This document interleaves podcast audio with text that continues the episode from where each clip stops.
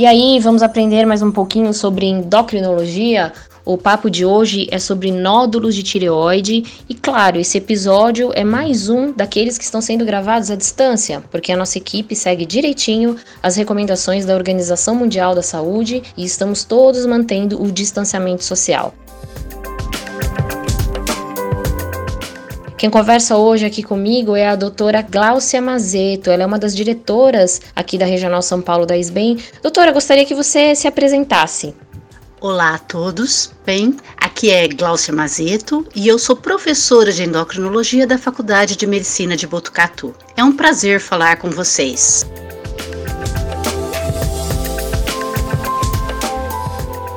Muito bem, muito obrigada por aceitar o nosso convite, doutora Gláucia.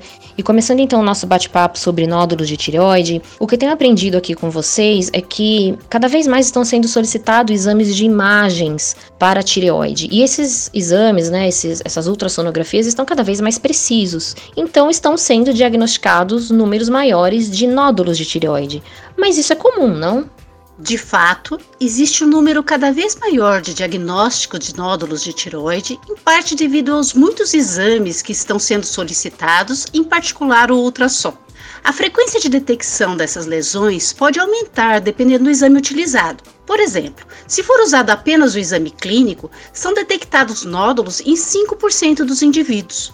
Já o ultrassom pode detectá-los em torno de 60% das pessoas. Isso porque essas lesões são muito frequentes na população em geral. Mas é importante ressaltar que a maioria delas é benigna, ou seja, sem repercussão clínica. Dessa forma, não se justifica a realização de ultrassom de tiroide indiscriminadamente em todas as pessoas.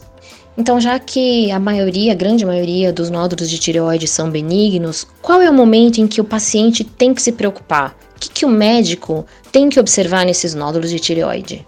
Algumas características dos nódulos são preocupantes, tais como o aparecimento súbito e o crescimento rápido, o grande volume, a consistência endurecida, a presença de adenopatias ou ínguas no pescoço, rouquidão e de dificuldade para engolir ou respirar. O histórico familiar de câncer de tiroide também preocupa. Além disso, algumas características do nódulo ao ultrassom merecem atenção, tais como os limites irregulares e a presença de microcalcificações, por exemplo. Mas mesmo com o aspecto e o tamanho desse nódulo alterado, que indica um possível problema, vamos dizer assim, seria correto a gente afirmar que o nódulo maligno é de fato assintomático? Sim, apesar das características clínicas mais preocupantes que eu citei poderem ocorrer, grande parte dos nódulos malignos de tiroide não é acompanhada de sintomas.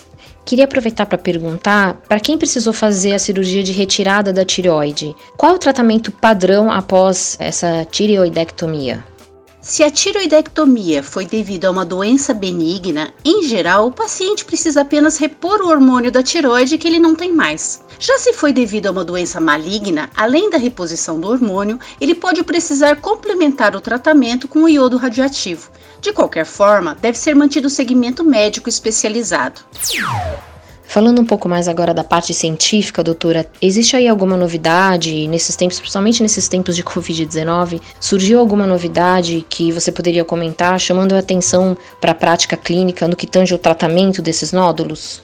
Em geral, existem algumas abordagens terapêuticas já conhecidas para os nódulos tiroidianos benignos. Dessa forma, no caso dos nódulos hiperfuncionantes, ou seja, aqueles que provocam hipertiroidismo, eles poderiam ser tratados com iodo radioativo, enquanto que algumas lesões císticas poderiam ser tratadas com ablação percutânea por etanol guiada por ultrassom, por exemplo. Recentemente, têm sido propostos outros procedimentos guiados por imagem, como abordagens alternativas e menos invasivas em relação à cirurgia para nódulos tiroidianos sintomáticos, tais como, por exemplo, a ablação a laser e radiofrequência, o ultrassom focado de alta intensidade e a ablação percutânea por microondas. Esses métodos parecem promover a diminuição do volume dos nódulos e a melhora dos sintomas locais, Porém, eu ressalto que esses procedimentos devem ser realizados apenas em casos selecionados de acordo com determinados critérios médicos e por profissionais altamente habilitados,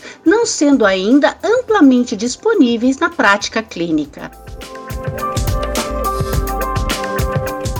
Perfeito, doutora Glaucia, foi bastante esclarecedor. Eu mais uma vez agradeço a sua participação aqui conosco. Eu que agradeço e eu desejo muita saúde a todos. Obrigada. Seguimos por aqui trazendo informações sempre muito importantes sobre a endocrinologia. E aí, você está seguindo as nossas redes sociais? Estamos lá no Instagram, no Facebook, no YouTube e no Twitter. E também temos agora a revista científica Conecta Isbem SP. Eu sou Regiane Queriguin e esse podcast teve a curadoria de conteúdo da Gengibre Comunicação. A edição de áudio é da agência Trovari. Até o próximo podcast da Isbem SP.